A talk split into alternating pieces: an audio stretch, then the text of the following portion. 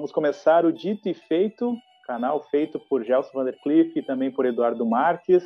O canal que vem trazer todas as novidades e informações do dia a dia de Porto Alegre, Rio Grande do Sul, Brasil e do mundo, né? Eu queria começar de antemão já agradecendo a oportunidade de entrevistar Ângelo Carneiro, ex-superintendente da SUSEP, que nos vai conceder essa entrevista hoje aqui no canal Dito e Feito. Muito boa noite, Ângelo. Boa noite, boa noite, Gelson, boa noite, Eduardo. É uma satisfação estar aqui com vocês e também com os ouvintes de vocês e parabenizar por esse, por esse belíssimo canal aí, eu tenho acompanhado. Parabéns aí pela, pela, pelo profissionalismo de vocês e a capacidade técnica de vocês. Parabéns. Muito obrigado, Ângelo. E também estamos hoje também, não poderia, não poderia faltar, né? Gelson Vandercliff, que com carinho e respeito aos nossos patrocinadores vai dar boa noite e boa tarde bom dia, porque vai ser transmitido em todos os horários, né, Gelson? E anunciar nossos patrocinadores também. Muito boa noite. Boa noite. Claro, claro, nossos apoiadores, né? Sempre lembrando que o dito e feito não acontece os nossos apoiadores, né? Nós temos a loja T-Flow Viamão RS, aí, ó, já fica estendido o convite pro Ângelo, pro Eduardo, gente não conhece, umas roupas legais lá para ver lá, muito show. Temos também o patrocinador Titanium Express, né? Se tem uma entrega segura, trabalha com entregas legais, quer uma entrega com carinho lá para o teu cliente, temos também. E claro, né, Eduardo? Nossos banners, toda a nossa parte gráfica digital Diner, que está fazendo com muita maestria e muito profissionalismo nossa parte gráfica aqui, né, Eduardo? É isso aí. Gelson Decliff anunciando aí todos os nossos apoiadores. Eu quero começar com a seguinte pergunta, Ângelo. Tu já começou como superintendente na SUSEP? Tu já nasceu superintendente? Como é que iniciou a tua carreira lá dentro? Bom, não, não, não nasci superintendente, não. Graças a Deus, não, né? Uh, não, eu comecei, eu entrei na, na, na SUSEP em meados de 2001, né? Eu tenho quase 20 anos de serviço. Antes eu, eu servia na Brigada Militar em São Leopoldo e entrei na SUSEP como agente penitenciário. O meu cargo é agente penitenciário, hoje policial penal, né? Com a mudança constitucional que, que houve no, no artigo 144, nós somos inclusos como policiais penais. Eu comecei a minha carreira muito cedo, com 23 para 24 anos, né? já estou entregando aqui a minha idade, daqui um pouco eu me entrego, né? E, e passei por várias, vários setores, né? Eu comecei como supervisor de equipe, né? A primeira primeiro cargo de gestor que eu tive eh, dentro da SUSEP, que é o supervisor do dia a dia, que coordena todas as atividades dos, dos colegas ali, agentes penitenciários, né? Uh, no, no, plantão diário, né? Uh, depois fui auxiliar de segurança, né? Uh, que auxilia o chefe de segurança e disciplina. Depois chefe de segurança, diretor substituto. Quando eu assumi o primeiro cargo de, de direção foi o presídio estadual de Camacuã, final de 2005 final de 2005, início de 2006. Né? Depois, na, na, zona sul do estado, passei pela direção de, de praticamente todas as casas maiores. Fui para a penitenciária de Rio Grande, uh, depois administrei a, dirigi a penitenciária de alta segurança de Charqueados, de 2010 a 2011. Depois o presídio regional de Pelotas, onde eu fiquei mais tempo, fiquei por quatro anos lá dirigindo o presídio regional de Pelotas.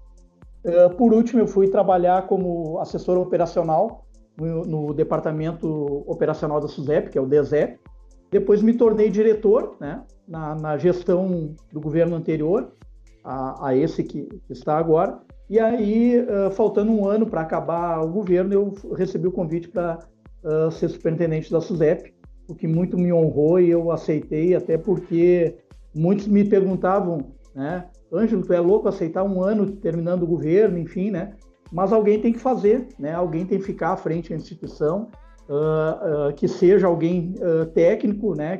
Que tenha já uma vivência, uma experiência, enfim, e que também preze pelo, pelo dia a dia dos colegas, enfim, e o bom andamento da instituição, independente de, de governo, enfim, a instituição fica, né? O governo vai embora e a instituição fica e perdura aí. Nós já vamos fazer 50 anos, né? Fizemos o, quando eu saí da superintendência, já vamos, estamos na somos cinquentões hoje, né? Então sempre tem que ter alguém uh, da instituição à frente a, a, ao comando e, e foi muito bem-vindo, foi uma experiência muito gratificante para mim. Perfeito.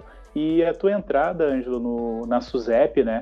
Ela te, teve muitas dificuldades, porque a gente conhece, reconhece, né?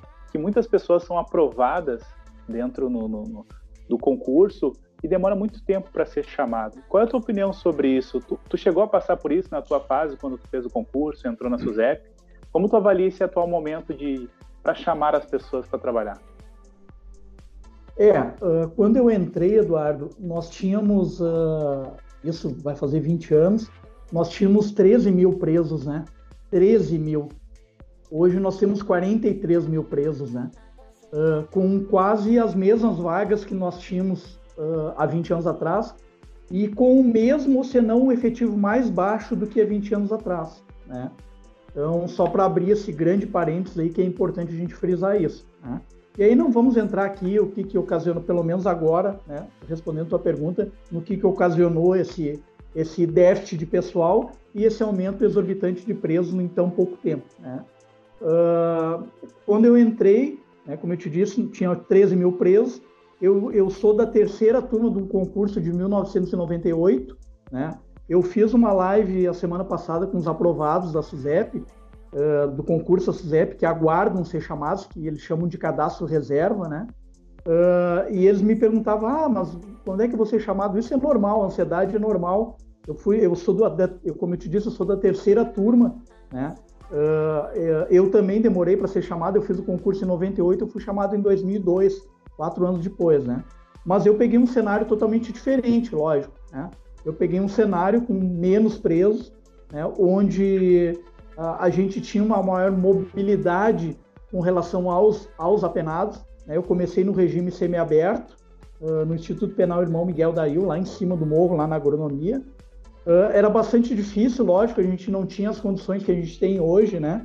Uh, eu falo para essa gurizada, eu digo gurizada porque perto de mim eles são, guri, são guris, né? Uh, essa gurizada que está entrando agora, que a gente já teve tempos até piores do que esse, em termos de equipamento, em termos de qualificação, né? Mas foi um tempo de grande aprendizado, lógico, né? as coisas vão evoluindo. Eu acho que a SUSEP evoluiu muito e o nosso pessoal buscou muito essa qualificação. Né? A nossa categoria de servidores penitenciários, porque nós somos três subcategorias numa categoria só, somos agentes penitenciários, hoje policiais penais, agentes penitenciários administrativos e técnicos superiores penitenciários. Todos servidores penitenciários, né? E nós evoluímos muito, foi uma luta muito grande uh, nesse decorrer, né? Nesse, nesse passar dos anos aí. Quando eu entrei, eu costumo dizer que a SUSEP funcionava em três salas lá no centro administrativo da SUSEP. Hoje nós temos praticamente um andar totalmente nosso e um segundo andar ali que é, o, que é a Secretaria de Administração Penitenciária, né, que hoje foi formado. Então nós evoluímos muito, nós crescemos muito, mas isso, o que eu quero dizer é que isso foi uma luta da categoria. Né? Foi uma luta com muita união, com muito sacrifício, com muito suor, né? Uh, tanto dos que ainda estão na inatividade, quanto dos colegas que estão na inatividade hoje e são aposentados, né? E hoje, com essa safra nova aí que entra, uma, uma, uma busca de qualificação muito maior, uma geração diferente da, da nossa, né, da que pelo menos eu faço parte, uma geração que busca conhecimento constantemente, busca qualificação constantemente, e isso é uma, é uma coisa muito boa para o crescimento da instituição. Né? Se tornou um cargo muito perigoso pelo fortalecimento das facções, pelo acesso que muitas vezes o bandido tem de informação, de armamento, realmente é uma função muito perigosa. O que, que tu diria para quem está começando agora? Na verdade, é uma função que tem o risco como qualquer outra função da segurança pública, né? Hoje nós não estamos vinculados à Secretaria de Segurança Pública por força do, da, da, da, criação da, de uma secretaria específica, e nós precisávamos disso, disso, né? Mas a nossa função ela está diretamente ligada à segurança pública, né? À função de segurança pública as, as, as, as informações mais precisas que saem, saem para as inteligências saem de dentro dos presídios. Né? Uh, as, as, uh, tudo que a gente faz lá dentro, qualquer ação que nós adotamos lá dentro, reflete aqui na rua, né? e vice-versa. Mas as nossas ações lá elas são muito planejadas nesse sentido, para também não dar o reflexo aqui na rua e também em parceria, em, em comunhão de esforço com as nossas co-irmãs, né, a Brigada Militar e a Polícia Civil e o IGP, com operações aqui na rua também para serem coordenadas, porque o crime ele é organizado. Né? O crime, infelizmente, ele é muito organizado. Né? E nós também, nós temos que também agir de forma coordenada e de forma muito organizada. Nós temos que nos falar muito. Né? Hoje é a era da informação, é a era do, do, do da, da, da, da inteligência. Né? A gente tem que agir com as informações. Né? As nossas tomadas de decisões elas têm que ser baseadas em informações precisas. E hoje a, a nossa a nossa função ela está direta, por isso a nossa função está diretamente ligada à, à segurança pública. Né? É uma, como eu te disse, é uma profissão que tem, tem os riscos uh, uh, uh, os riscos normais de qualquer profissão dessa área, né? Mas não, eu, eu, o que eu oriento sempre as pessoas que entram é que tu tem que ter o perfil para ser para ser policial penal, né? Para ser servidor penitenciário tu não tem o perfil, não tem como. É como qualquer outra profissão, né? Seja jornalista, seja, enfim, né? Da área da segurança pública ou em outra, outras áreas, tem que ter o, uh, tem que ter o dom. Né? Se não tiver o dom, eu, eu te digo assim, para mim eu sou viciado no que eu faço. Né? Eu sou completamente apaixonado pelo que eu faço. E eu não, não, não, não nasci fazendo isso, né? Eu fui me apaixonando, enfim, mas eu já tinha o, o, a, o dom para essa atividade. Né? E, e, e, o que eu oriento o pessoal é que não, não tenham medo, façam com segurança, façam dentro da técnica, uh, uh, façam suas atividades com muito empenho, com muito afinco, com dedicação, né? e a gente fazendo o que a gente gosta, a gente sempre busca se aprimorar. Então é uma profissão como qualquer outra, tem qualquer outro risco, mas é uma profissão muito gratificante e muito. Uh, na verdade, eu sempre digo que é uma profissão muito sacrificante em todos os sentidos, mas que dá uma satisfação muito grande né, de, de, de cumprir toda a missão que nos é dada. Perfeito. Esse é o Ângelo Carneiro, ex-superintendente da SUSEP, destacando todo o trabalho que ele exerceu dentro da instituição, né? Vamos falar muito sobre é, a parte desse capítulo, né, de, de superintendente. Mas quando agente penitenciário, eu quero que tu fale para nós se tu vivenciou alguma situação de, de, de, de negociação, de conflito, alguma coisa assim desse tipo, que tu, tu lembra, assim, foi uma situação bem difícil de contornar e que te deu mais expectativa de resolver aquele determinado problema ou determinada ação que a SUSEP teve que agir de imediato, assim, quando tu era agente penitenciário? É, eu, eu sempre digo para todo mundo que eu, eu fui forjado na crise, né? Eu, eu sempre trabalhei na crise, né? desde o tempo da minha carreira uh, policial militar, né? mas principalmente na SUSEP, a, a, minha, a minha forja é da, da crise. Né?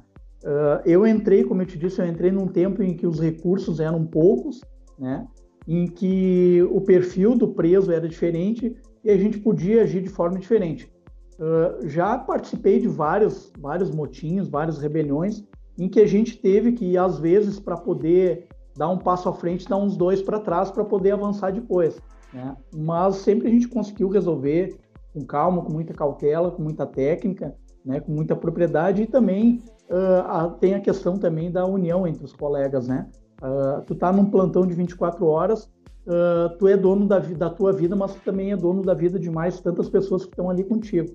Né? E tu tem que, que primar por isso. Então, eu, eu desde a, da, da, do meu primeiro plantão, sempre foi gerenciando crise, né? Eu sempre digo que o sistema penitenciário, e tu, tu, a gente teve o prazer de te ter lá na nossa, na nossa assessoria de comunicação, tu vivenciou um pouco, né, Eduardo, desse dia a dia. Realmente a gente só apaga incêndio. Né? A gente, a, a, a, nossa, a nossa, o nosso dia ele começa com uma, com, planejamento, uh, com vários tipos de planejamento. O planejamento a curto prazo, que é aquele planejamento que tu está executando toda hora para sanar os conflitos né? O planejamento a médio e o planejamento a longo prazo. Né? E o planejamento a curto prazo é o planejamento que a gente mais trabalha. Né? Tu tem que ter a, a noção de que, bom, agora é o momento certo de, de adotar tal ação, de, de, de, de executar tal ação, não é o momento, é o momento de, de retrair. Né? Então, isso tem que ser muito pensado. Né? Então, uh, uh, por, por esses presídios afora aí do Estado, os nossos colegas hoje, eles passam eles vivem uma crise de 24 horas gerenciando ali. Né? E eu sempre digo assim, o sistema prisional ele, ele só é mantido, a, a, tranquilidade dentro dele, porque muitas pessoas, e a gente não pode condenar também a sociedade, porque a gente já, já foi assim também, né? a gente quer saber que o cara esteja lá longe da sociedade, né? Não importa o que tu tenha que fazer, né? O nosso trabalho de, de, de servidor penitenciário é um trabalho que ele não aparece muito. Ele é mais de bastidor, ele aparece quando estoura alguma coisa, né? Uh, e isso não é uma crítica, isso é natural acontecer. Vocês são, jornalistas, vocês sabem. Né? Há, há, há notícias e notícias, né? E, a, e você tem que trabalhar com o que atende melhor a expectativa do público, né? Então a gente sabe, não é de condenar a sociedade pra, por isso, mas realmente o nosso trabalho é um trabalho silencioso, é um trabalho de bastidor, mas que a gente trabalha muito, viu, Eduardo e Gelson? A gente se dedica dia a dia ali para manter uh, os presídios tranquilos, né? E hoje, com uma superlotação absurda de 43 mil presos, um déficit de efetivo muito grande, né? Com, também ainda com, com, com uma ausência de materiais, com, com déficit de materiais, isso né, já se tornou quase que corriqueiro, entra governo e passa governo, continua quase a mesma coisa, né? Mas a gente vai, graças ao, ao empenho do nosso pessoal, à união e ao comprometimento, a gente tem conseguido aí fazer um, oferecer e entregar um trabalho satisfatório para a sociedade. E o Gelson também preparou algumas perguntas para o Ângelo Carneiro, ex-superintendente da SUSEP, e eu dirijo a palavra para ele agora para conduzir as próximas perguntas, Gelson. Ah, claro. Cara, eu achei tão bonito quando tu falou ali, Ângelo, bah, trabalho com afinco, deu para ver nos teus olhos ali, né, o quanto tu gosta da tua profissão, o quanto tu, ah, tu falou, a gente tem que ter um dom, aquilo, ah, por um momento mexeu comigo, porque tem algumas coisas que eu sigo aqui na minha profissão também que eu, eu não enxergo muito se eu estou aparecendo ou não, quero eu fazendo com dedicação, com carinho, eu entrego sempre um resultado final bom. Isso se refletiu muito na tua fala, com, ah, estou me entregando com, com um, um, serviço bom para a sociedade, apesar de nós, agentes penitenciários, estar nos bastidores, né, que eu também acho que o agente penitenciário hoje melhor, uh, não vou dizer exposto, mas vamos usar um termo assim, em termos visuais, né? Nós tivemos uma série, não sei se você acompanha frequentemente aí numa plataforma de streaming chamado Carcereiros, né? Com um ator aí. E aquela série, ela, ela, ela abordou algumas coisas, na minha opinião, e outras coisas eu acho que ela devia abordar e não abordou. Eu acho que isso também impacta bastante. A gente também tem um papel social, né, Eduardo? Quando a gente quer expor uma profissão. Agora o Ângelo traz para nós aí que tem muito mais coisa. A SUSEP, ela, é, ela contribui contribui com material investigativo, com inteligência para as outras polícias que também tem que estar integrado, como o próprio Ângelo citou. Isso achei muito legal já trazendo agora para a entrevista. E o que eu queria perguntar para o Ângelo é o seguinte, em cima ainda da profissão ainda de, de, de agente, uh, tem o, infelizmente, né, a, a, profissão de agente penitenciário é vista como desvalorizada, como um guarda, como ela tem alguns estigmas que ela carrega ainda por estar lidando com, com pensa que, é, que, é, que não vale a pena investir, tá? É, essa parcela que o povo hoje pensa que não vale a pena investir não, não possa contribuir também para a desvalorização do cargo de agente penitenciário, para que de repente, né, se saia mais concurso, isso tudo, eu acho que na minha humilde opinião, que tudo influi também, né, Ângelo? Quando a gente pensa aí, ah, vamos valorizar mais o cargo de agente, vamos investir melhor nas coisas, investir mais em concurso, como tu mesmo falou, tem o déficit de reposição de funcionários desde a era tua lá, então tem coisas aí que, que de repente possa estar tudo interligado, né, como tu citaste, e às vezes é só a valorização do cargo, talvez trazer mais concursos, o que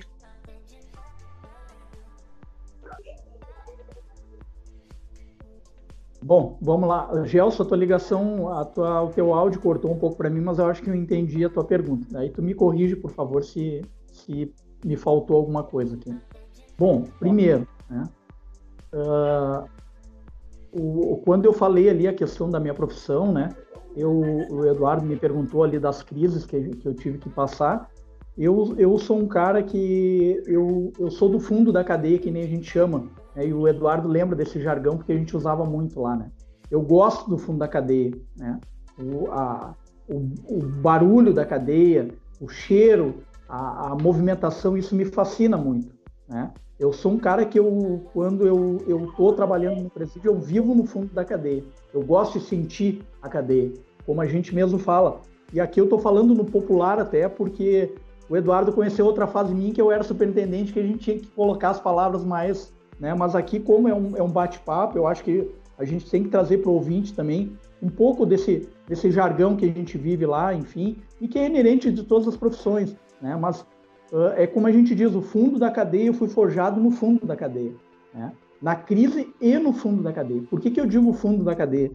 o fundo da cadeia é onde as coisas acontecem, é onde as informações circulam, é onde tu sabe das coisas, é onde tu sente o clima, tu sente se está pesado ou não, tu sente se dá para te fazer uma, uma revista geral hoje, se dá para te fazer amanhã, tu sente se o preso vai tentar empreender alguma fuga ou vai tentar fazer alguma coisa no pátio, tu percebe nos olhos dele.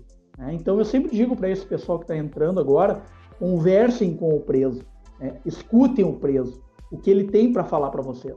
Né? Porque às vezes o cara quer falar alguma coisa nas entrelinhas, ele está querendo até dizer outras, ou tu entende o que ele não está querendo te dizer e vice-versa. Né? Então isso é muito importante. O fundo da cadeia ele forma o servidor penitenciário. Né?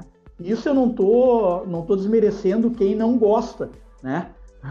tem pessoas que tem colegas que, que nasceram para trabalhar na parte administrativa, enfim, nós precisamos também uh, dessas pessoas, né? Isso não é uma crítica, né? Mas eu estou falando de mim. Eu, eu gosto disso que eu faço. E a questão da desvalorização, Gelson, uh, respondendo a tua pergunta, eu acho que nós já fomos muito mais desvalorizados. Né? Eu vou contar para o ouvinte, vou contar para vocês, quando eu chegava há 20 anos atrás para fazer um cadastro numa loja e a pessoa me perguntava a minha, a minha profissão. Né? E eu dizia agente penitenciário. Saltava uns três, quatro para trás do balcão. né? Então já foi muito mais uh, já foi muito mais estigmatizado e muito mais uh, desprestigiado, né? E, e, isso isso eu, eu faço o link com aquela questão que no início da entrevista eu falei. Foi, foram, foram lutas de anos da nossa categoria. Né? E aqui eu não falo como sindicalista, não é um discurso sindicalista. Né? Até porque desde que eu entrei na SUSEP, eu, eu, eu, eu, eu faço gestão também. Né? Eu, fa eu falo como gestão. Foi uma luta, né, particularmente minha e dos meus colegas, de muitos anos, de buscar essa qualificação e buscar esse reconhecimento. Então, hoje eu te digo que a função, o nosso cargo, a nossa imagem, ela já foi uh, muito melhorada né, perante a sociedade. Né? Hoje a, a, gente é visto com outros olhos. A questão uh, da não abertura de concurso, Aí nós já entramos noutra seara, né? Eu acho que não é a seara da qualificação. Eu acho que sim, contribui, lógico, né? Quanto mais visto, quanto mais uh, funções a sociedade vê que a gente tem e reconhecer, que a gente tem e reconhecer, claro que mais os governantes olharão para nós, né? Isso é, isso é fato. Mas aí eu entro no outro viés, né? Que é a questão política, né? Eu acho que todo gestor político que passa pela gestão macro do Estado, né, nós somos funcionários do Estado, ele tem que ver que o sistema prisional hoje ele é o elo mais frágil da, da segurança pública, mas ele é um dos elos mais importantes e não desmerecendo as demais uh, as demais instituições, muito pelo contrário, né? Todos são importantes nesse circuito, mas é um elo muito importante por causa disso que eu falei para vocês dessa questão técnica de inteligência, né? Uh, de operações, tudo que a gente faz lá dentro reflete aqui dentro e vice-versa. Então, assim, ó, como nós vamos fazer uma operação integrada se nós não estamos, uh, por exemplo, com um efetivo compatível, né, uh, das polícias militares, por exemplo. E aqui eu não faço alusão à brigada militar somente, às polícias militares, né, a polícia civil, enfim. Nós temos que, o nosso quadro ele tem que ser uh, uh, redimensionado, né? E isso, a vontade política, eu não faço alusão a nenhum partido político, a nenhum governo, a governo A, ou governo B, é a vontade política do gestor político que está acima do gestor administrativo, né? Está acima do secretário de administração penitenciária, está acima do superintendente da SUDEP. Não adianta esses gestores administrativos terem a vontade e a vontade política não corresponder, né? Então, o gestor administrativo ele sempre vai querer que o efetivo seja haja reposição de efetivo, haja qualificação, né? Uh, uh, o efetivo fique compatível às suas atividades, mas a, a, a vontade política, né, dos gestores políticos, elas têm que acontecer. Então, eu acho que respondendo mais uh, diretamente a sua pergunta, influenciam sim os outros fatores, mas hoje eu julgo que a vontade política ela está acima desses outros fatores. Né? Ah, quando eu recebo os, os, os, novos agentes ali, que eu sempre tenho, tenho a possibilidade, né, antes de conversar com os novos agentes, tu fala, ah, vai para o fundo da cadeia, conversa com o preso, né? E pergunta quando tu debate com algum agente que vem com aquela, aquele paradigma da sociedade que a gente tem que desvincular o preso, a gente não tem que ter contato com o preso. Como é que tu faz para lidar com, esse, com essa mentalidade que vem dentro dos agentes, que vem da rua, né, que é normal, da sociedade em geral? Como é que tu de, de encalço para a nova profissão deles aí? Boa pergunta, Gelson, boa pergunta. Eu, eu, eu enquanto, enquanto gestor, eu já, eu já peguei várias turmas novas, né? Eu já, já tive a, a prazer de receber várias turmas novas, né? E o, todas, todas foram, uh, todas agiram diferença, até porque as pessoas que vão entrando, elas são de idades diferentes, de, de, de é, de fases diferentes da vida, né? E isso conta muito, né? Porque hoje a, a minha geração não, não foi criada, não vai ser criada do jeito que vai ser criado a minha filha, por exemplo. Né? E isso pesa muito na hora de um concurso público, da entrada num, num, numa instituição pública, porque uh, os valores são diferentes, enfim, a, o método de criação são diferentes, a, a família se estruturou diferente, enfim. Né? Mas uh, falando na parte técnica, né? todos saem com a mesma formação da escola. Né? A nossa formação hoje ela, ela, ela é tida como uma das melhores do Brasil. Né? A nossa formação aqui no Rio Grande do Sul. Né? A nossa escola uh, de serviços penitenciários ela, ela é uma das melhores do Brasil. Né? É, uma, é referência nacional. Né? Então, todos saem com a mesma formação, a qualificação técnica, né? mas por trás né, falta aquela, aquele, aquele ente, aquela, aquela pessoa ou aquelas pessoas que vão moldar né, uh, uh, o dia a dia daquelas pessoas né, e vão dar um norte para aquelas pessoas. Porque eu, eu, eu, traço por mim, né, eu quando eu saí do meu curso de formação, eu não sabia nem para que lado ficava a porta da cadeia. E eu precisei, uh, eu tive a humildade, né, e o que eu oriento o pessoal que entra é tenha a humildade de perguntar. E o, que eu oriento os meus colegas que também recebem essas turmas e, e, e são gestores dessas turmas é que tenham paciência em ouvir as perguntas e tenham paciência em responder e ensinar. Né? Ah, ninguém nasceu sabendo, né? ninguém é dono da verdade. Né? Então, o, o, o, papel aí ele é recíproco, né? de quem entra e de quem está. Né? Não importa se seja gestor ou não, tem que estar ali para ajudar o colega né? Até porque, como eu disse no início da entrevista, a vida dele também vai depender do colega dele do colega dele. Né? Então, uh, uh, é, tem que ser uma via de mão dupla. Eu nunca tive problema com, com turmas, né? Com, com, com, novas turmas, assim, porque eu sempre tive, uh, por ser um cara que gosta do fundo da cadeia, eu sempre falei todas as línguas, né? De, no, no, na, na, nossa linguagem, de dentro da, da nossa profissão, eu sempre transitei bem uh, entre todos e, e, falei bem todas as linguagens, né? Mas, uh, claro, a gente tem algumas, algumas pessoas que a gente identifica que às vezes não tem, não tem o perfil e, e, e a gente também não se melindra em dizer para essas pessoas, olha, daqui um pouco é né, uma atividade administrativa, enfim, e são raros os casos, logicamente, né? Mas eu peguei várias turmas, peguei uma que, que, que me, me refere até para trazer a questão mais prática, que foi quando eu comecei na assessoria operacional uh, em 2015, né, no órgão central da SUSEP, em que eu fui chefiar uma, uma, uma equipe de intervenção na penitenciária de autossegurança de Charqueados, na Paz. Isso em 2015, eu não me lembro o mês, em meados de 2015. E a turma que estava lá eram, eram todos novos, né? Não tinha nenhum que já havia trabalhado no sistema ou que havia trabalhado naquela, naquela penitenciária. É, e a gente teve que exercitar essa, esse nosso lado de, de, de, de, de ensinar, de escutar, eh, de conversar muito, de fazer grandes rodas de conversa. Eu sempre fui um cara que, quando eu, eu exercia a função de gestor, eu sempre fui de muito de ouvir e de dialogar muito, de conversar muito. Eu sempre fui o cara que pega o chimarrão. O Eduardo deve se lembrar, né, Eduardo? Volta e meu, eu aparecia pela assessoria de imprensa. Eu gosto, eu gosto desse dia a dia, do contato com as pessoas, do contato com os meus liderados ou que eles venham até mim. Né? É uma peculiaridade minha. O que, que eu oriento sempre os liderados? Que tenham essa, essa, esse afã, essa iniciativa de perguntar, perguntem, né? não é feio perguntar, é melhor errar uh, perguntando do que errar uh, uh, não sabendo das coisas, né? Enfim, todo mundo está suscetível a erro.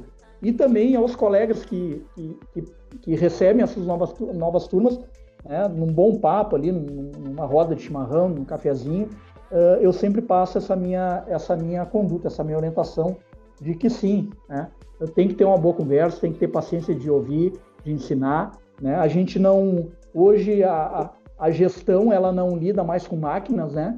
Nunca lidou, na verdade, mas a, a, gestão pública moderna e a gestão administrativa como um todo moderna, ela prega isso, né?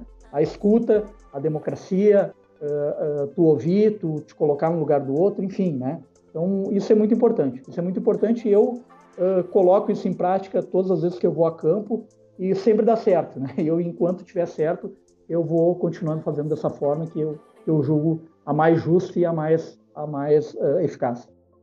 Dias Toffoli, eu acho que ele quer uma, fazer uma série de ações para reduzir, reduzir ali a comunidade carcerária em 40%, tá? Ele, citou até aí no, no, nas minhas pesquisas ali. O que, que eu penso nesse 40% aí centro da comunidade prisional ali na rua. A minha pergunta é, claro que é meio ousado isso, não é, não é tão fácil fazer essas coisas da noite por dia, tem muitas medidas, tem várias coisas que ele tem que acionar. Se a gente conseguir esse incrível número, né, segundo toda a tua experiência que tu tem de, de, de casas prisionais, toda a tua experiência humanística, a gente conseguir botar 60 pessoas que consigam, 60% desse efetivo que fique na rua, que consiga na rua sem cometer um delito, a gente tem um, um avanço legal. E o que, que tu acha, né? É, é, é, é uma pergunta difícil de responder, mas eu vou tentar. É, essa questão da, da, da da, da, do, de presos que têm condições de irem para a rua é uma questão muito, muito delicada, né, Gelson Eduardo? A gente tem que ter muita cautela. Nós tivemos recentemente uma liberação absurda por parte do Poder Judiciário. Hoje eu posso falar, né, Eduardo, que eu não sou superintendente, então uh, o cargo ele tem que ser que respeitar alguns protocolos. Mas aqui quem está falando é o Ângelo Carneiro, né? E, e, que tem a opinião dele, enfim, e que tem que alertar também uh, a, a população de alguma forma dando o, o seu parecer sobre isso. Nós tivemos agora recentemente essa, essa liberação absurda por parte uh, do Poder Judiciário. Eu não vou culpar juízes de direita, juízes de esquerda, até porque a população, o, o povo está cansado desses extremismos, né? Ou tu é A ou tu é B. Né? Então, a, a gente está cansado de discurso de ah, faz isso que é bonito, faz aquilo que é, não faz aquilo que é feio. Eu acho que a gente tem que ir para a questão prática. Uh, Ângelo deveria ter soltado não sei quantos presos por causa do, do da, da Covid? Não, não deveria. Não deveria.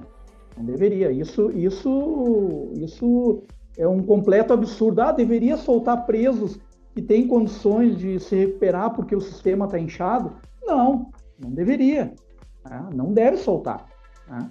O, o, o que deve é se dar condições para aquele cara cumprir a pena e do, do servidor penitenciário poder fazer com que ele faça cumprir a sua pena devidamente. Né? Agora, é, é uma visão, eu não sei se eu estou me fazendo entender, mas é uma visão muito simplista, entendeu?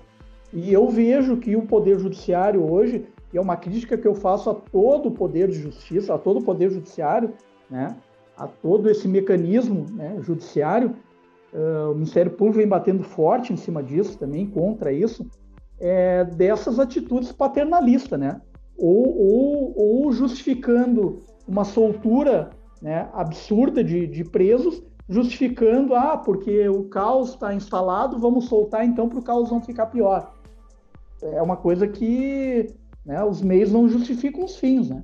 Então a gente tem que ter muito cuidado nesse sentido, porque o CNJ tem. Eu acho que o CNJ, uh, lá no seu início, na sua criação, ele foi uh, muito sábio em algumas decisões, né? principalmente a decisões mais. Uh, mais menos. como é que eu vou dizer?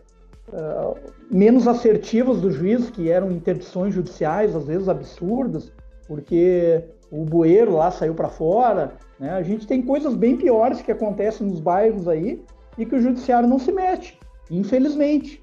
Né? Infelizmente. Então, assim, ó, a questão, quando o judiciário começou a fiscalizar a área prisional, foi criada uma, uma área judiciária só para isso, né? Uma área dentro do Poder Judiciário só para isso. Os conflitos eu vejo que eles começaram a aumentar um pouco em termos do sistema prisional e da sociedade. Né?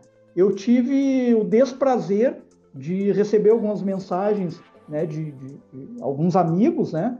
E, de, e, claro, depois todos entenderam quando, quando eu coloquei que foi um absurdo a SUSEP soltar mais de tantos presos agora devido à Covid. Não foi a SUSEP que soltou.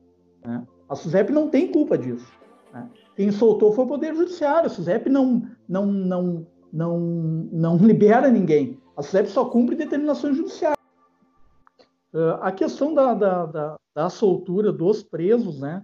Uh, claro, não dá para a gente direcionar, né, Eduardo? Ah, cobre o judiciário de Porto Alegre, cobre o judiciário de tal cidade, cobre o judiciário do Rio de Janeiro. Não, isso aí é um conjunto, né? É um conjunto que, eu, como eu disse ali, elogiando a, a, o CNJ logo lá no início da sua criação, isso, se eu não me engano, foi ali 2010, 2011, né?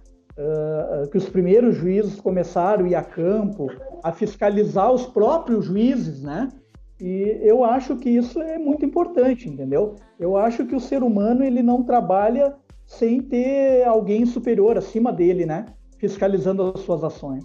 Né? O que, que eu quero dizer com isso? Que o juiz ele não tem que ser respeitado a autonomia do, do, do, do, juiz, claro que tem que ser respeitado, assim como tem que ser respeitada a autonomia de cada, de cada, de cada indivíduo, enfim, enfim, imbuído de um cargo, né, um cargo público.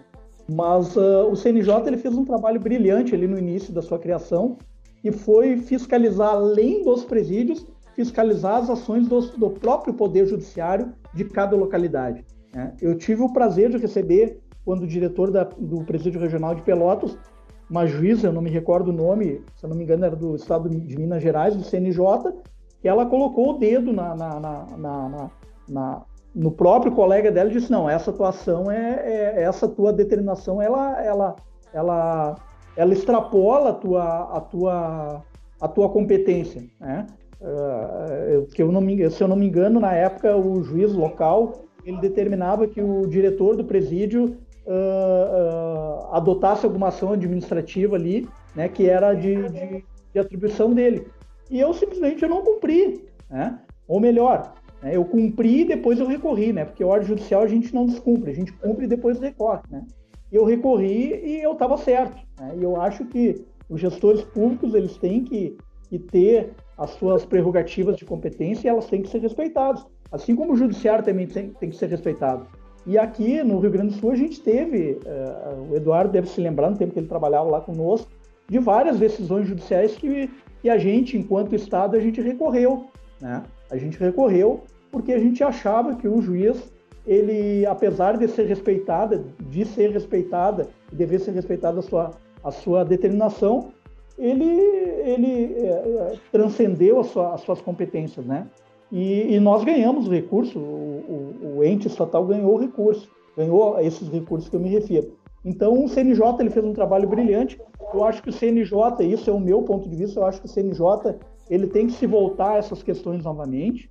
Né? Ele tem que fiscalizar uh, uh, a questão das ações do, do, do Poder Judiciário né, em cada localidade. Eu sei que não tem perna para tudo isso, mas tem, tem que haver, sim, dentro do próprio Poder Judiciário, uh, alguma forma de, de, de, de, fiscalizar e de, de, de ir contra a essas decisões né, que às vezes beira ao absurdo, né? Que foi com relação à, à soltura dos presos, sem nenhum critério científico, sem nenhum critério técnico, enfim, né? se cobra tanto, só para encerrar minha fala, que eu já estou me alongando, se cobra tanto né, dos nossos governantes critérios técnicos, critérios científicos para tomada de decisão, ou seja, para fechar o comércio, ou seja, para restringir a circulação de pessoas. Agora, agora nessa, nessa onda da, da, da, da que a gente vive de pandemia, né? Uh, então a gente cobra também, a gente tem que cobrar uma, uma, uma, uh, decisões equânimes né, do Poder Judiciário. E a população tem sim, tem que cobrar o sistema todo judiciário, e não A ou B, juiz A ou B, mas sim todo o sistema judiciário, para que se tenha uh, decisões mais, mais equilibradas né, nesse sentido. eu gostaria de fazer algumas outras perguntas, né? Umas, até curiosidades, né? Porque muita gente que está ouvindo o nosso podcast, graças a Deus, nunca entrou num presídio, né? E assim espera.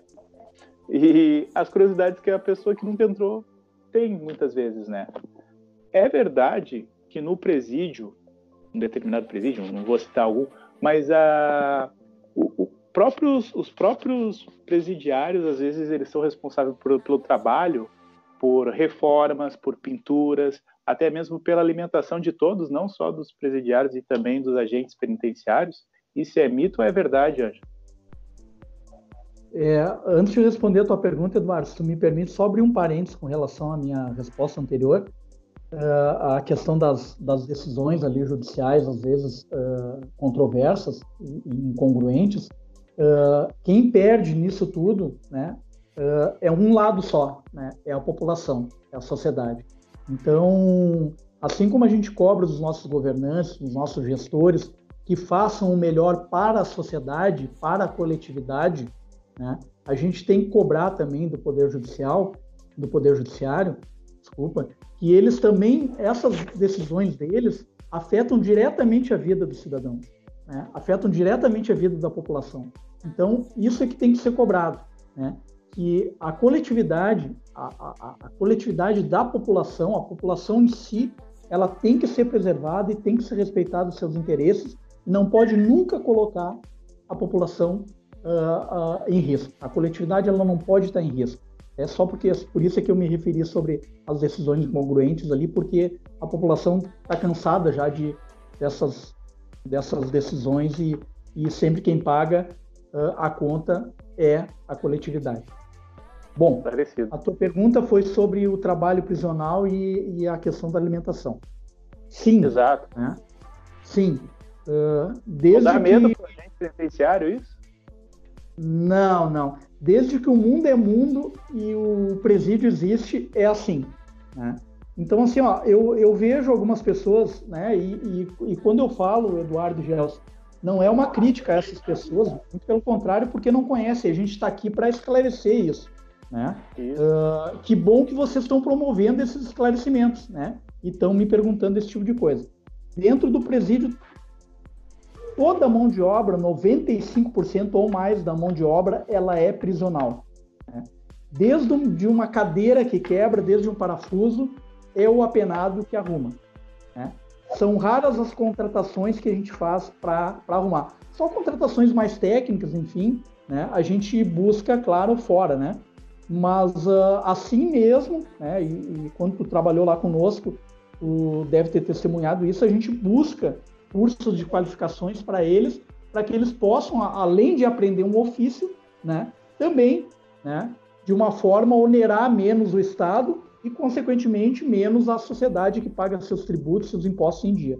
Né? Então, sim, a, então, não... desde a cozinha. Não é só de rebelião que vive os presídios, tem muito trabalho prisional, tem muitos cases de sucesso. O apenado que entra lá e sai com uma profissão, e sai recuperado. Existem exemplos positivos, né, Anjo? Uhum.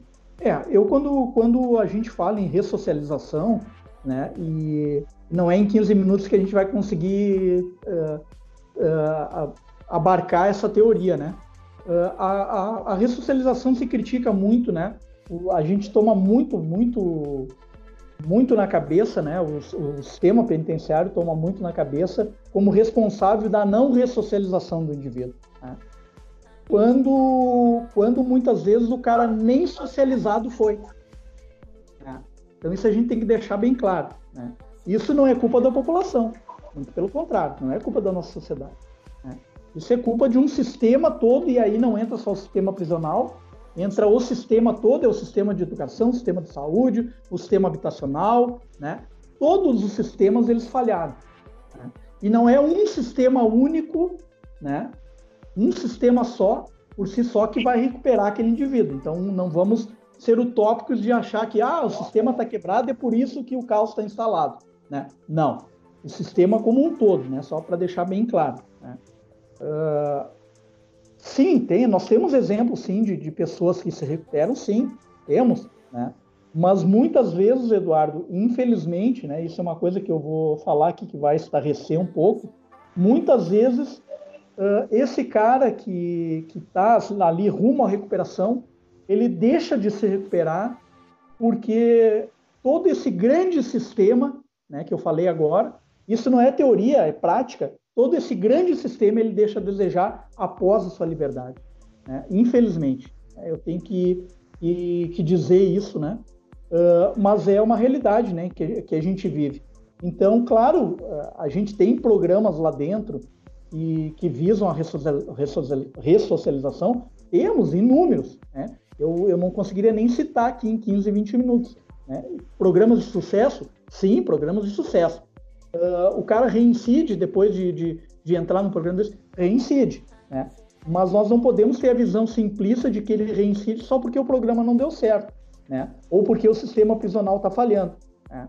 Então, eu essa, essa crítica eu, eu sempre traço de forma muito dura que todo sistema, né, esse grande sistema que abarca os outros subsistemas, o prisional é um subsistema desse grande sistema, eles falham, né, eles falham antes e falham depois. Mas nós temos sim, nós temos exemplos de sucesso, aqui eu não saberia te dizer qual, logicamente, até para não expor também, mas temos sim. Uh, eu, eu, só para trazer a questão prática, eu administrei, o primeiro presídio que eu administrei foi o presídio estadual de Camacuã. Né? O presídio estadual de Camacan, quando eu cheguei lá, era um presídio muito conturbado. Uh, tanto é que eu passei por uma das maiores rebeliões que ele teve em agosto de 2006. Né? Uh, em virtude disso, porque as regras não eram cumpridas, né? os direitos também não eram alcançados, mas uh, as regras também não eram cumpridas. Isso, às vezes, né, para o ente estatal que está ali, ele é cômodo. Tu não cobra os deveres, mas tu também não dá os direitos e sai elas por elas, né? Então é mais fácil tu, tu dar os direitos e também cobrar os deveres. E nós tivemos essa grande rebelião lá, que a gente só foi capaz de conter em virtude de que uh, todo o grupo funcional ele estava voltado com essa visão também de que a gente deveria fazer uma cobrança mais dura dos deveres, né, dos apenados, e tem que cobrar mesmo, né, tem que cobrar, mas os direitos têm que ser alcançados também. Né? Assim como também os nossos governantes nos cobram e tem que nos dar os nossos direitos também aqui fora. Né? E lá dentro não, não, não, não muda, né? se assemelha muito. Né? Então, uh, eu peguei essa, essa, essa rebelião muito grande e, e nós conseguimos uh, conter uh, utilizando essa, essa, essa metodologia de, de, de cobra os deveres, mas também uh, o que tem de direito. E Camacuã, era o que eu ia dizer, Camacuã nós não tínhamos sequer um preso trabalhando, só os presos de cozinha ali, cozinhando, né, algum preso de manutenção ali diária. Mas nós não tínhamos pavilhão de trabalho, nós não tínhamos sala de aula, nós não tínhamos uh, refeitório, nós não tínhamos isso, nós não tínhamos aquilo. E, e eu acho que, a, a, além de técnica, a gente tem que ter um pouco de sorte na, na carreira da gente, né? E eu tive a sorte, no, na primeira semana em que eu me encontrava diretor do presídio lá, de ser convidado pela associação comercial lá da cidade, de Camacuã, a dar uma palestra para os empresários numa reunião almoço, né? E eu me peguei pensando, poxa vida, o que, que eu vou falar para um monte de empresários sobre o sistema prisional, sobre preso, né? O que, eles vão querer saber, o que, que o preso tem, né, a oferecer, ou, ou enfim, né? E eu, e eu, juntamente com a minha equipe, não foi uma ideia só minha, lógico, eu sempre gostei de trabalhar muito em equipe, e eu acho que é assim que a gente chega longe, né? Uh, uh, foi uma ideia da gente levar para esses empresários a importância do trabalho prisional né, para a sociedade, para os empresários, enfim. Ah, quando eu comecei a falar, ficaram só três empresários dos 100 que tinham lá. Né? Mas foi um trabalho que a gente começou a fazer lá, né? Dos três, a gente já conseguiu colocar mais 10, mais 15, mais 20, mais 30, né? E na atual conjuntura, né? Na atual não, na conjuntura da época, nós conseguimos né? colocar uh, até um laboratório de informática lá dentro, em que abrindo um parênteses, em que, além dos presos, nós oferecíamos também para os agentes e seus familiares né? o curso básico, intermediário e avançado de informática. Né? Então, o que, que quero te dizer com isso? Uh, na crise, né, a gente tem que buscar alternativas, às vezes soluções caseiras, para burlar a crise ou para amenizar os efeitos da crise. Não adianta a gente ficar chorando só sobre leite derramado. A gente tem que buscar alternativas para que a gente consiga, pelo menos, minimizar os efeitos da crise. E é isso que a gente tem feito ao longo da nossa, da, da nossa carreira aí. Né, com muita integração, com muita participação. Né? Quando o Gels falou ali a questão humanística da gestão, além de humanista, uh, eu sou um defensor da, da, da, da, da parte técnica de gestão de pessoas. Né? A, a, a, gestão de pessoas ela me fascina muito. E a gestão de pessoas hoje é aquela questão do poder, autoridade e autoritarismo. Né? Para te ter uh, a autoridade, muitas vezes tu precisa do poder, mas nunca com agindo a tua autoridade, executando a tua autoridade uh, com autoritarismo, né? E, e a autoridade também, depois que tu conquista, tu pode perder o poder duas, três, quatro, dez vezes que a autoridade tu não perde nunca mais. Né? Então essa é a filosofia que eu levo e a questão técnica também ao longo da minha carreira e tem dado certo e graças a Deus a gente tem conseguido oferecer um trabalho a contento aí para a sociedade e também para os nossos colegas que gera muita curiosidade e indignação da sociedade, tá? Uh, por exemplo, o Joãozinho, ele está num presídio federal, lá preso, o Joãozinho. Ele fez diversos crimes no Rio Grande do Sul. E aí chega uma decisão judicial que ele tem que voltar para o Rio Grande do Sul. E aí a sociedade começa a debater: meu Deus, ele vai sair de um presídio federal, agora vai vir um presídio estadual aqui no Rio Grande do Sul e ele vai voltar a ter acesso às informações e a comandar o, os seus negócios criminais no Estado. Mas como assim, né? Ele está no federal, ele não tem acesso. Aí então quer dizer quando ele chega no, no, estadual, ele vai ter esse acesso às informações, acesso a essas pessoas. O que, que o federal tem que o estadual, não, o estadual não tem? Sabemos que recurso é bem menor, né? Com certeza. Muitas pessoas dão uma sugestão básica e prática e parece ser muito fácil, né? Ah, simplesmente tire as tomadas e aí não vai ter como carregar o celular para o bandido ligar para outro bandido, né? Só que assim, o agente penitenciário, né, Ângelo, não sei se tu pode falar, os lugares mais inusitados onde os agentes penitenciários encontram drogas, encontram celulares. Então, a primeira pergunta: sistema penitenciário do Rio Grande do Sul e o federal. E a segunda pergunta é os lugares mais inusitados que é encontrado recursos para esses bandidos utilizarem e ter a comunicação ou até mesmo a questão das drogas dentro dos presídios uh, estaduais. Bom, boa pergunta. Vamos lá, eu anotei aqui porque é uma pergunta complexa. Nós vamos ficar mais uma hora e meia, então, aqui. Mas vamos lá, eu estou à disposição de vocês. É um, prazer muito grande estar aqui com vocês e com os ouvintes de vocês. Ah. Bom, então vamos lá primeiro para o menos interessante. é, primeiro, a gente, não, a gente não tem como tecnicamente comparar, né, e eu acho essa a tua pergunta muito bem colocada, mas tecnicamente falando, não se tem como comparar um presídio federal com, com, um sistema federal com um sistema convencional, digamos assim. Assim como não tem como comparar uma penitenciária de alta segurança com uma, um presídio convencional. Né? São graus de segurança diferentes. Né? Então não é porque um sistema não é ineficaz ou porque o outro é mais eficaz, não. Né? Isso para deixar bem claro para o nosso ouvinte. É, é, a forma como ela é, a categoria que ela é, é enquadrada, né? O sistema convencional é um sistema onde uh, não tem bloqueador de celular, né? Uh, onde realmente tem tomada nas celas, uh, a própria arquitetura, a própria a própria arquitetura prisional, isso é nacional, né? vem do DEPEN, ela prevê isso no sistema convencional prevê salas de aula, prevê tomadas, prevê pia, prevê é, espelho para o cara se ver ali, prevê meio de comunicação, isso tudo é constitucional. Né? Uh, ele, quando ele vai para o sistema penitenciário federal, ele está ali temporariamente em um, entre, entre aspas, né, e essas aspas bem grandes, ele está num estado de exceção. Ele está vivendo um estado de exceção porque lá realmente não pode rádio, não pode TV, não pode comunicação. É, é uma excepcionalidade.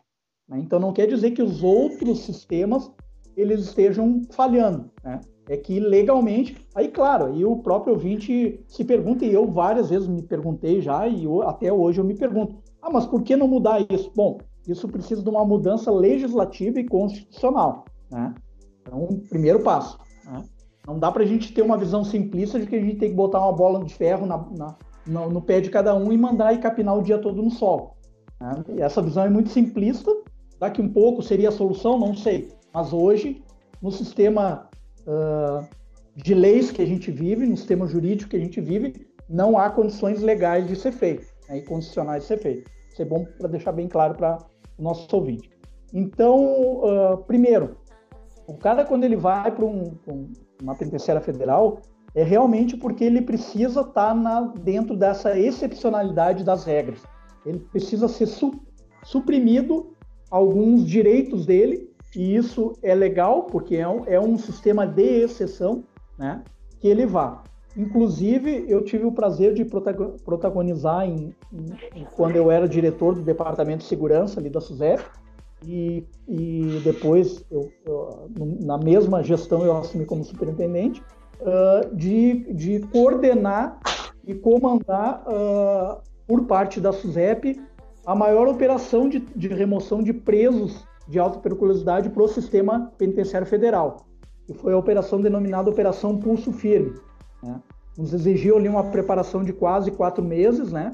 Nós, Brigada Militar, Polícia Rodoviária Federal, Polícia Federal, enfim, né? todos os entes de segurança pública municipais, federais, estaduais e outros entes públicos também não ligados à segurança pública para que a gente pudesse ter êxito nessa operação.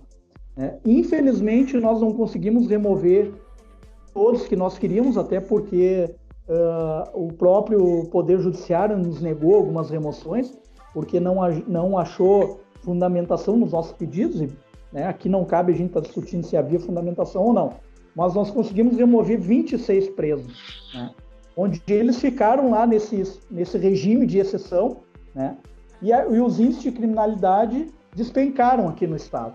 Né. Uh, por quê? Porque o regime convencional, o sistema convencional, ele falha? Não porque o, o sistema convencional ele tem que estar sujeito a algumas regras que o sistema prisional federal ele está ali naquela exceção de uh, uh, apertar mais ali a questão uh, da segurança. Né?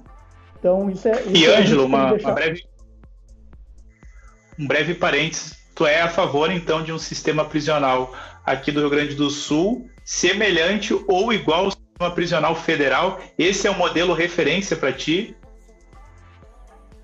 Não, eu acho que transformar o convencional, o convencional tem que ser melhorado, lógico, muito. Né? Mas transformar tudo em. Uh, transformar não. Nós pegarmos o modelo do federal e implantar em todos, eu, legalmente ele não é viável. Né? Hoje, condicionalmente, ele não é viável. Eu acho que não seria a solução, Eduardo não seria a solução hoje, né? Por quê? Porque eu acho que, tecnicamente falando, nós temos que ter níveis, níveis de segurança, níveis, né? Uh, eu, eu, junto com a Operação Pulso Firme, uh, eu, felizmente, né, Deus me deu essa, essa graça de esse presente de participar também da abertura do, do complexo penitenciário de Canoas, né? Eu acho que tu estavas lá conosco, ainda tu acompanhou um pouco. E o sistema Africano, né? lá nós implantamos, é, lá nós implantamos uma, uma metodologia diferente, né?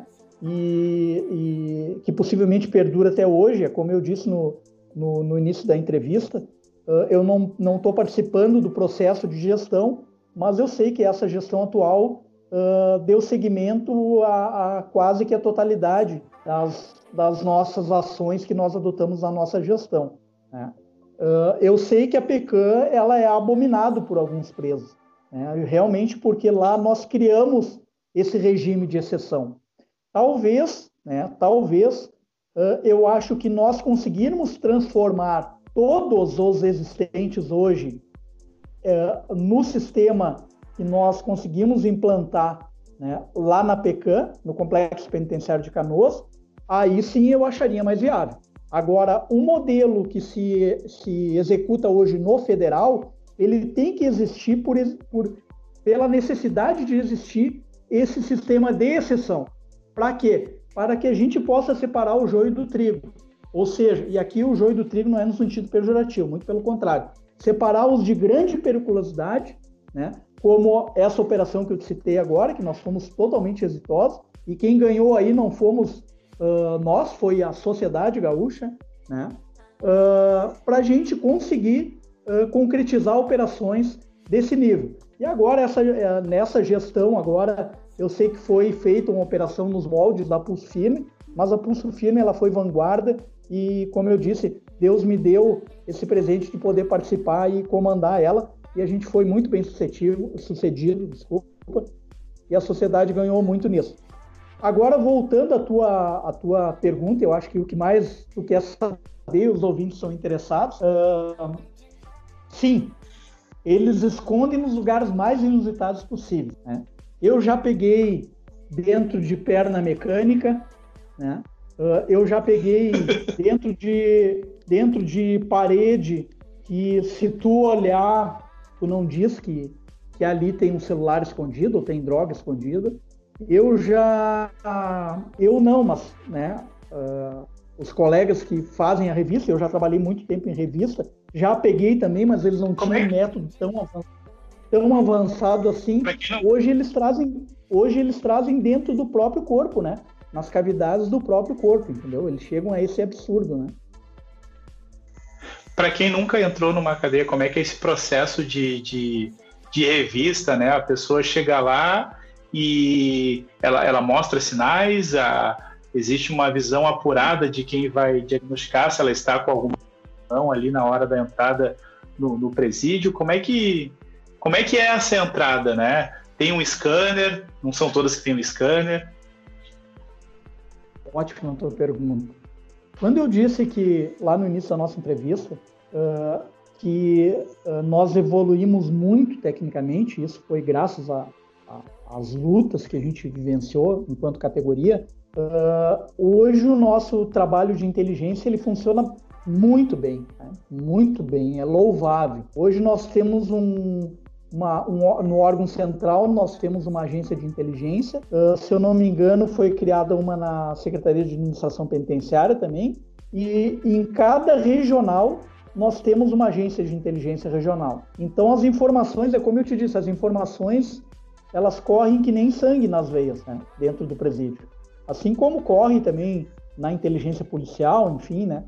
Uh, e aqui eu não estou fazendo uma dicotomia da nossa inteligência para a inteligência policial, é tudo a mesma coisa, a doutrina prega a mesma, a mesma coisa. Mas uh, as informações elas correm muito, né? E nós temos hoje o nosso pessoal dedicado a isso, especializado a fazer isso diariamente, né? quase que diuturn, diuturnamente. Eu falo que diuturnamente porque hoje, se tu mandar mensagem para um agente nosso da inteligência a uma hora da manhã, ele vai te responder, né? Uh, então, as, a, as informações elas são muito bem trabalhadas hoje, elas são muito processadas e elas subsidiam, né? Subsidiam uh, de forma essencial uh, o tomador de decisão lá em campo. Né?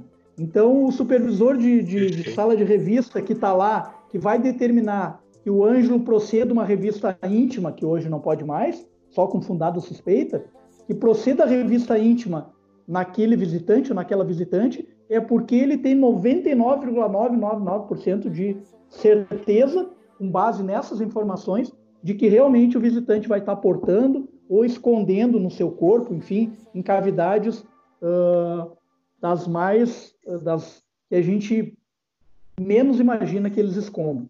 Né? Então, isso é fundamental. Já precisou de alguma. Já, pre... já precisou de alguma intervenção médica em alguma dessas situações de levar alguma coisa em alguma determinada situação assim de... do corpo e tal e precisou de uma intervenção médica para poder retirar, para poder fazer alguma coisa? Sim, sim, sim. Isso, isso é habitual. Isso é habitual, né? Uh, claro que, como eu disse, com, com a capacidade técnica do, dos nossos agentes hoje, do nosso pessoal, uh, a gente consegue, consegue né, usando o nosso poder de persuasão, em convencer o visitante a ele mesmo tirar, enfim, né, e, e nos apresentar né, o material. Uh, isso com testemunhas, enfim, né, depois até para lavrar o auto de prisão em flagrante na, na Polícia Judiciária. Mas, assim, eh, ali na região de Charqueadas eu já fui testemunha de de várias conduções até, até o, o posto médico para um ginecologista poder examinar e fazer o, o, a retirada, né? Isso que na, na, uh, na penitenciária de autossegurança, por exemplo, nós temos o scanner corporal, né, que é uma penitenciária de autossegurança. Uh, e mesmo assim, mesmo o visitante sabendo que tem, ele prefere ser levado até o médico, só depois aí ele, ele admite que está com alguma coisa. Então, realmente, Eduardo, assim, ó, o nosso trabalho ele é um trabalho de, de, de, de, de perspicácia, de, de, de, muita perícia, muita técnica, muito feeling, né? Uh, o nosso pessoal hoje uh, uh, foi se aperfeiçoando e hoje chegamos a um nível, assim, extraordinário, né? Digamos assim, eu digo até de, de modelo para grandes, para outros estados do, do, do nosso país.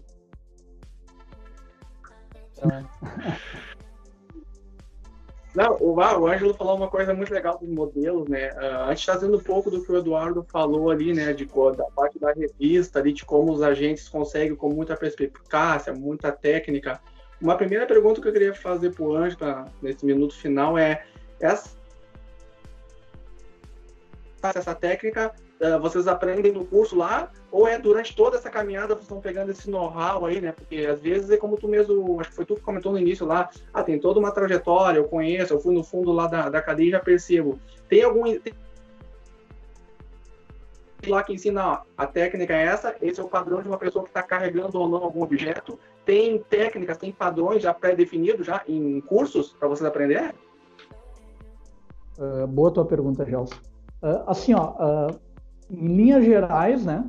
Uh, lógico que sim, né? O, o, curso de formação, no, quando ele começa no primeiro dia, tu já está formando um conjunto de, de, de, de elementos ali que uh, no treinamento tu, tu, tu, tu, tu faz a, a, o, o, aluno ali uh, entender de que tem que proceder de certa forma, de, de forma A, de forma B, né?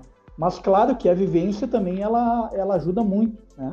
Uh, uh, mas eu, eu, além da vivência, né? E que isso ajuda muito, e também o feeling da, da do servidor que está lá, do agente que está lá, enfim, né, do policial penal que está lá procedendo à revista, também conta muito, né? Então eu atribuo a um conjunto de fatores, né? E hoje, além desse conjunto de fatores, isso que eu te falei, essa questão uh, do processamento correto das informações, né? Hoje o nosso, o nosso pessoal ele é altamente treinado também para o momento que receber uma informação, não postar nada em rede social, não compartilhar nada em grupo de WhatsApp, sim passar para os canais uh, uh, para os canais competentes para isso. Por quê? Porque cada informação que a gente tem lá dentro, né, ela é muito valiosa, né? E ela também ela é muito perigosa, ela pode ser usada também uh, por outros criminosos. Né? Então a gente tem que ter muito cuidado. Então eu atribuo isso a uma série de fatores. Eu acho que o treinamento ele é fundamental e como eu disse aqui, né, em outro momento da nossa entrevista, a nossa escola aqui uh, é referência nacional na formação, né? Uh, uh, mas também a vivência conta muito e também essa evolução técnica e a construção também de, de de estruturas dentro da própria instituição possibilitam que isso seja que a tomada de decisão do, do, do, do policial lá na frente seja mais eficaz possível, né? Só abrindo um parênteses, hoje nós temos, além do nosso grupo de operações especiais, nós temos um grupo de operações especiais hoje, na SUSEP, que ele é referência nacional, né?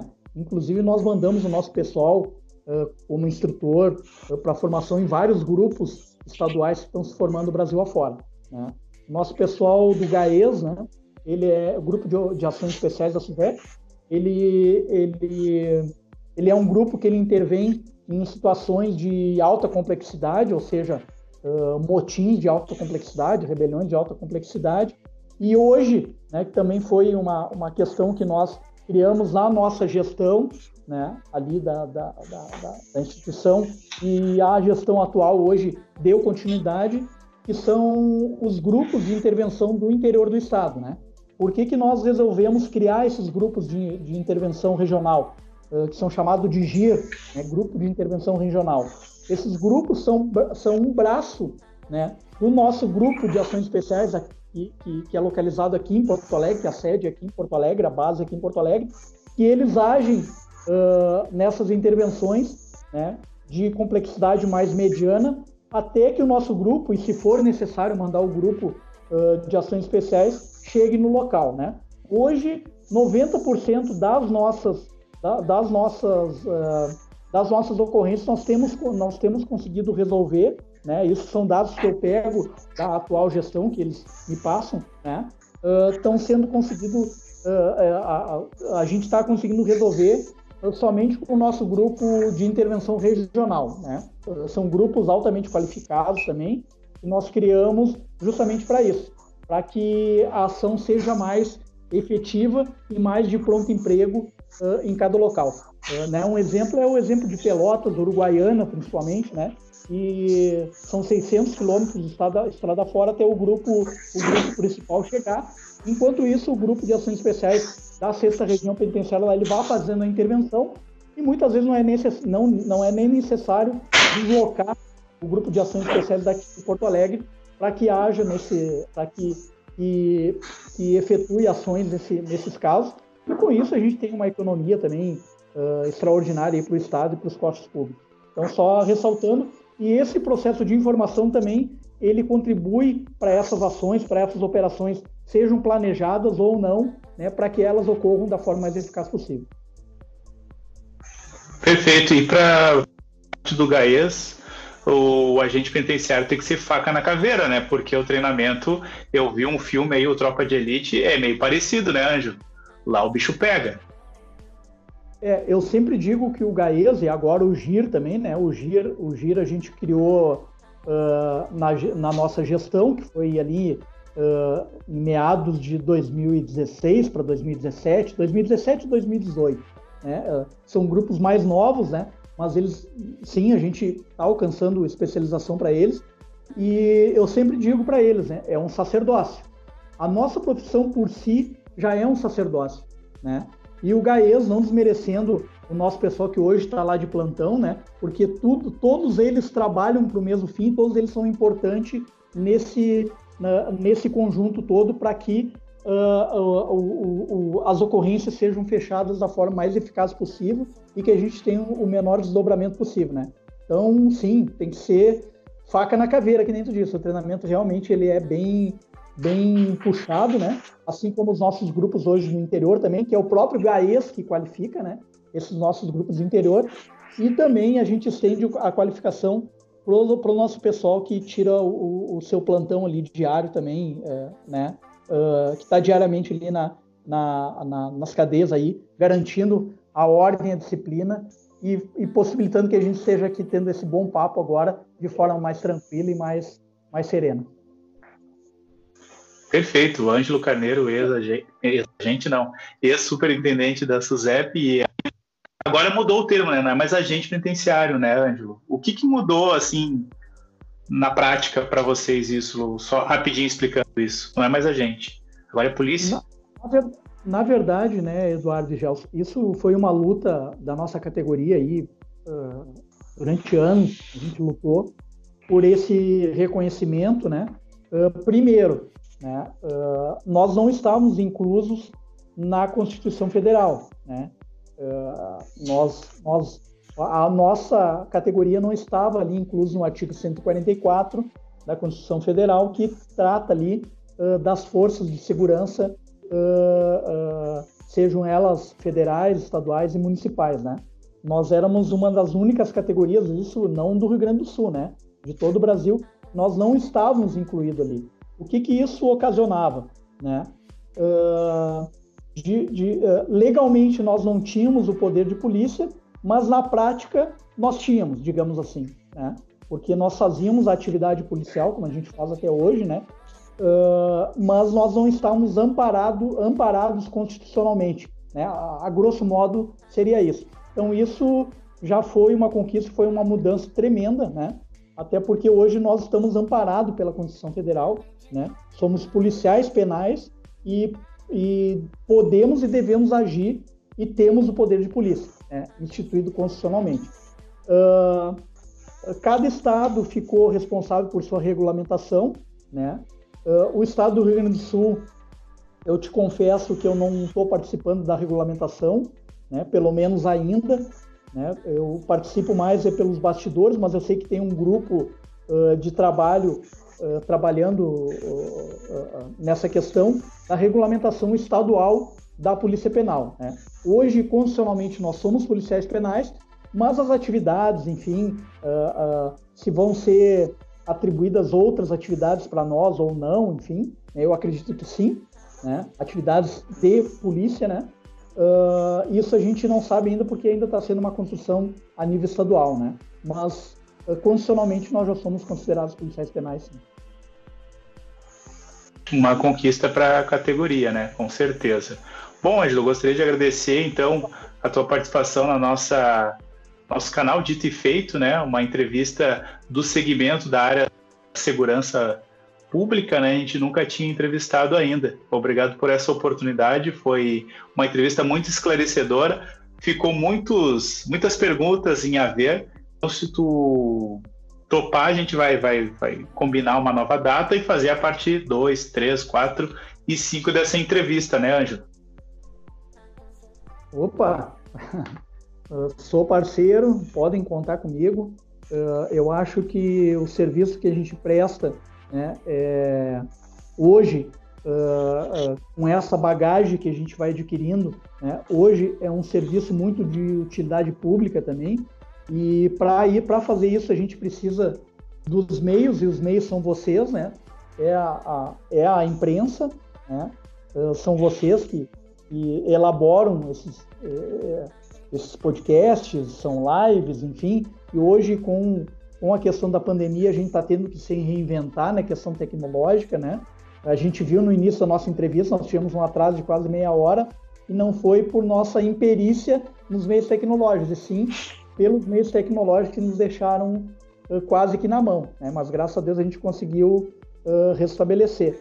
Uh, mas eu estou à tua disposição, Eduardo, à tua disposição e do Gelson, à disposição dos ouvintes. Eu, eu acho que o nosso papel é esse, é de esclarecer a população. Né? Uh, talvez em algumas colocações minhas ali também uh, pairaram algumas outras perguntas e algumas outras dúvidas, e com certeza eu já me coloco de antemão à disposição de vocês para a gente fazer e quantas for necessárias para que, que a gente venha esclarecer o máximo possível para todos vocês e para os ouvintes de vocês e para toda a população. Perfeito. Gelson, ficou algum questionamento em aberto? Não, não, muito boa, muito boa, muito bom bate-papo com o Ângelo, aprendi bastante coisa hoje também. Agradecer o Ângelo pela paciência também, na demora, dos problemas técnicos aí, né? E só queria finalizar com uma brincadeira com o Ângelo, eu queria fazer, acho, acho, acho muito legal fizeram. Fizemos uma vez com uns amigos aqui, que era o seguinte, tu tem o poder hoje, Ângelo, de tu tem uma, uma, varinha mágica na tua mão agora, Ângelo. Tu, com um passe só, como é que tu deixaria hoje o sistema prisional segundo toda a tua, tua experiência? O que, que tu faria com esse um passe de mágica? Como é que tu deixaria ele hoje? Eu deixaria um sistema prisional que atendesse, eh, de fato, às expectativas da população, né?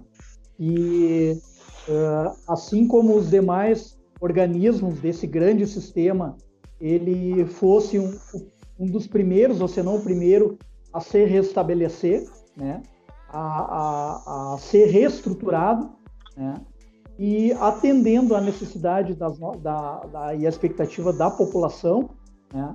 Uh, que é o nosso bem maior, é para isso que a gente está lá e que a gente trabalha, né? é para atender bem a nossa população, para garantir a segurança da nossa população, também deixar um sistema uh, que seja uh, menos crítico para que os nossos colegas, os nossos policiais penais, os nossos servidores penitenciários pudessem exercer uh, de forma menos estressante, de forma menos crítica a sua atividade. Né? E com isso, uh, quem ganha é a sociedade, uh, são os nossos familiares, porque nós temos familiares também. Né? No nosso plantão de 24 horas, os nossos familiares ficam apreensivos poucos que a gente volte uh, para o seio familiar, para o convívio familiar, com a família, com os nossos filhos, enfim, né? Então eu acho que, resumindo, eu faria isso. É um sistema prisional que ele atendesse na íntegra a expectativa da população e da sociedade e que fosse, se não o primeiro, um dos primeiros nesse organismo todo de sistemas a se reestruturar e atender a população e que desse, sim, condições de trabalho melhores do que a gente tem hoje os nossos servidores e, consequentemente, para quem uh, convive junto. E, e o fundo da cadeia eu nunca quero deixar de viver, né? Muito pelo contrário, só quero deixar de viver quando eu morrer. Eu sei que é uma frase forte, mas é isso que eu, eu penso e que eu levo comigo, né? Eu, mas eu, graças a Deus, nunca precisei da carteiraça em ninguém, né? Graças a Deus, sempre fui respeitado, sempre respeitei a todos. E, e é assim que eu levo a minha vida também pessoal, e com muita humildade, com muita dedicação, com muito trabalho. Né? Nada que eu consegui até hoje, graças a Deus, foi sem muita dificuldade. Né? Eu sempre passei muita dificuldade e, graças a Deus, a dificuldade me fez crescer cada vez mais.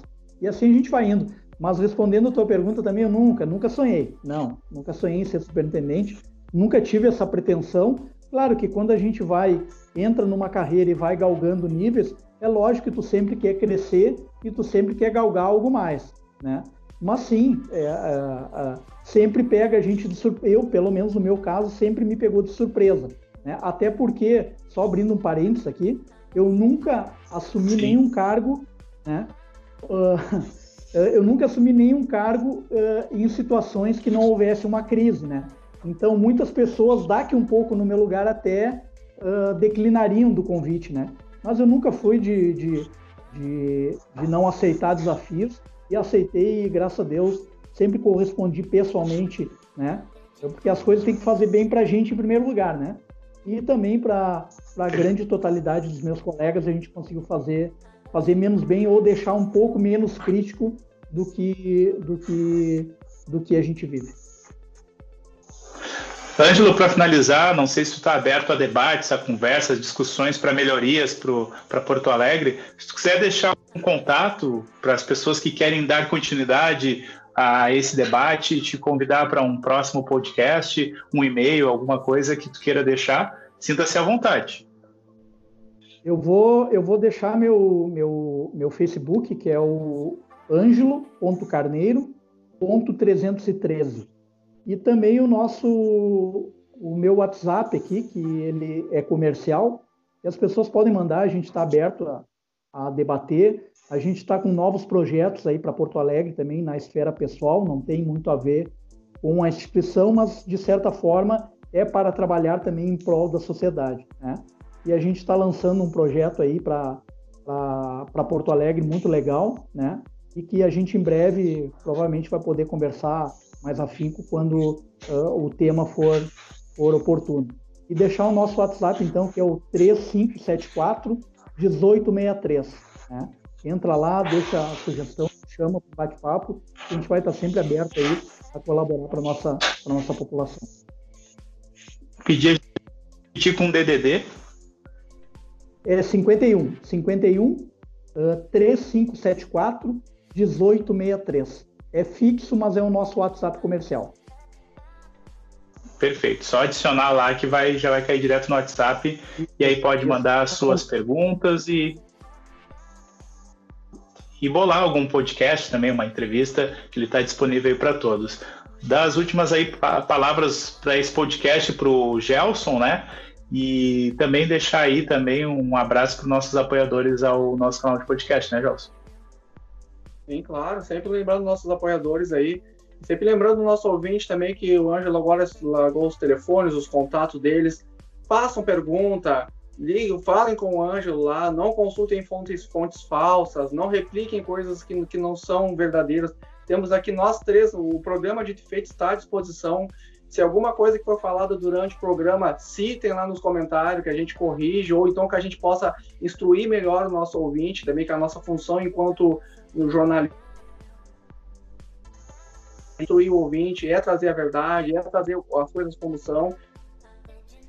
Aí a temática do, do sistema carcerário, falamos inclusive de gestão de pessoas, rolou hoje no podcast.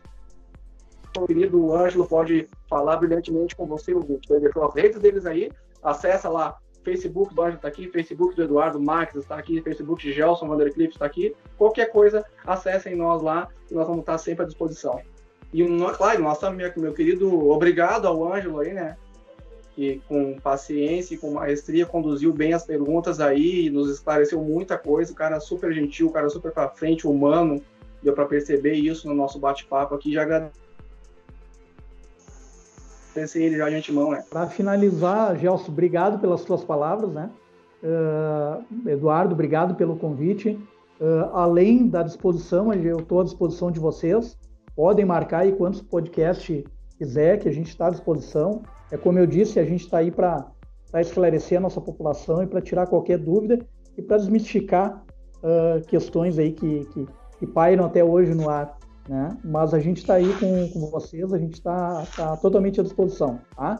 Se quiserem fazer o, o 1, o 2, o 3, o 4, o 5, até o 10, nós estamos à disposição. Tá? Eu estou à disposição de vocês. Muito obrigado aí, parabéns para vocês mesmo pela, pela, por esse canal tão interativo e tão, tão esclarecedor. Bacana, muito obrigado mais uma vez a todos.